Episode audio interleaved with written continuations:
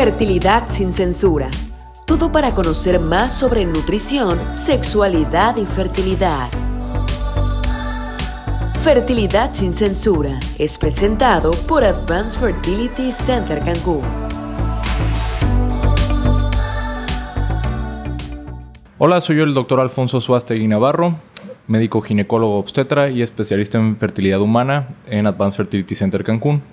Y hoy me gustaría hablarles de algo muy interesante y que me preguntan muy seguido las pacientes que van a entrar a, cualquier tipo de procedimiento o protocolo de reproducción asistida.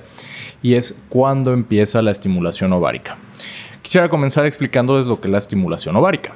La estimulación ovárica es el tratamiento o los procesos que hacemos para tratar de obtener el mayor número de ovulitos maduros posible es una parte esencial de un ciclo, por ejemplo, de fecundación in vitro, en el cual tratamos de obtener el mayor número de ovulitos para crear embriones y estos embriones posteriormente transferirlos al útero materno.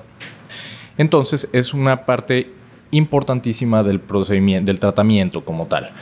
Entonces, esta estimulación ovárica consiste en dar cierto tipo de medicamentos que van a forzar el ovario a trabajar 10, 20 veces más que lo que normalmente trabaja en un ciclo natural, en el que normalmente se produce un solo ovulito. Entonces todos estos tratamientos van encaminados a hiperestimular esta respuesta ovárica. Ahora, ¿cuándo deben iniciar? Tradicionalmente, los ciclos de fecundación in vitro y de estimulación ovárica empiezan en los primeros dos o tres días del sangrado menstrual. Ahora, esto puede generar un poquito de incertidumbre porque hay pacientes un poquito irregulares que probablemente tienen los tiempos un poquito más cortos eh, por planes personales, si van a hacer el, tratamiento en alguna otra clínica a nivel eh, mundial, foráneas, etcétera. Entonces pueden preguntar cómo podemos hacer para sincronizar el proceso. Bueno, Tradicionalmente lo que aquí solemos hacer es programar el ciclo menstrual con ayuda de, por ejemplo, anticonceptivos. Los anticonceptivos nos van a dar la ventaja para nosotros programar este ciclo menstrual a conveniencia de la paciente. Porque como, como acabo de mencionar, necesitamos iniciar la estimulación ovárica en el día 2 o a lo mucho 3 del ciclo menstrual estos días empiezan a contar a partir del primer día del sangrado menstrual rojo.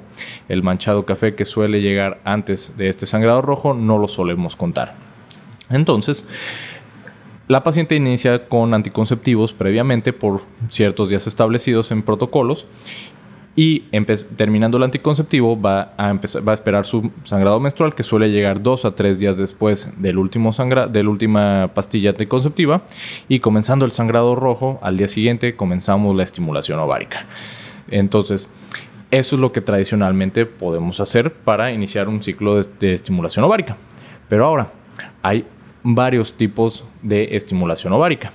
Hace 20 años solo se sabía que podíamos estimular en fase folicular. Fase folicular es la primera, la primera mitad del ciclo menstrual, o sea, los primeros 15 días.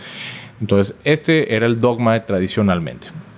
Sin embargo, gracias a estudios de la doctora Angela Berwald recientemente, se describió que el ovario tiene entre 2 y 3 oleadas foliculares, y esto abrió una nueva ventana en términos de reproducción asistida, ya que esto nos permite estimular no solo una, sino incluso dos veces en el mismo ciclo menstrual, en un solo mes, con el objetivo de acortar tiempos y obtener más óvulos en la menor cantidad de tiempo.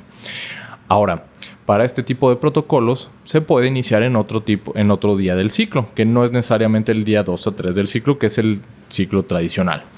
Estos tipos de protocolos se llaman fase lútea o random start. Fase lútea pacientes en las que solemos hacer dos protocolos, podemos iniciar en fase folicular como tradicionalmente lo hacemos. 15 días después de iniciar solemos hacer la captura de ovulitos en el quirófano y 5 días después de la captura folicular podemos reiniciar los medicamentos para estimular el ovario, ya que sabemos que va a haber folículos que van desarrollándose y que pueden responder también a este tratamiento. Entonces, este es una desviación, una variante del dogma que también se puede hacer totalmente. También hay otro protocolo llamado Random Start Stimulation, y este fue descrito por el doctor Hakam Kakmak en el que se diseñó originalmente para pacientes eh, oncológicas, en las que no podemos esperar mucho tiempo para iniciar la estimulación, no podemos iniciar eh, la estimulación hasta que llegue su regla. Entonces, el random start, como su nombre lo dice en inglés, es iniciar en cualquier día del ciclo, porque sabemos que existen estas oleadas foliculares y que también vamos a obtener óvulitos independientemente del día del ciclo.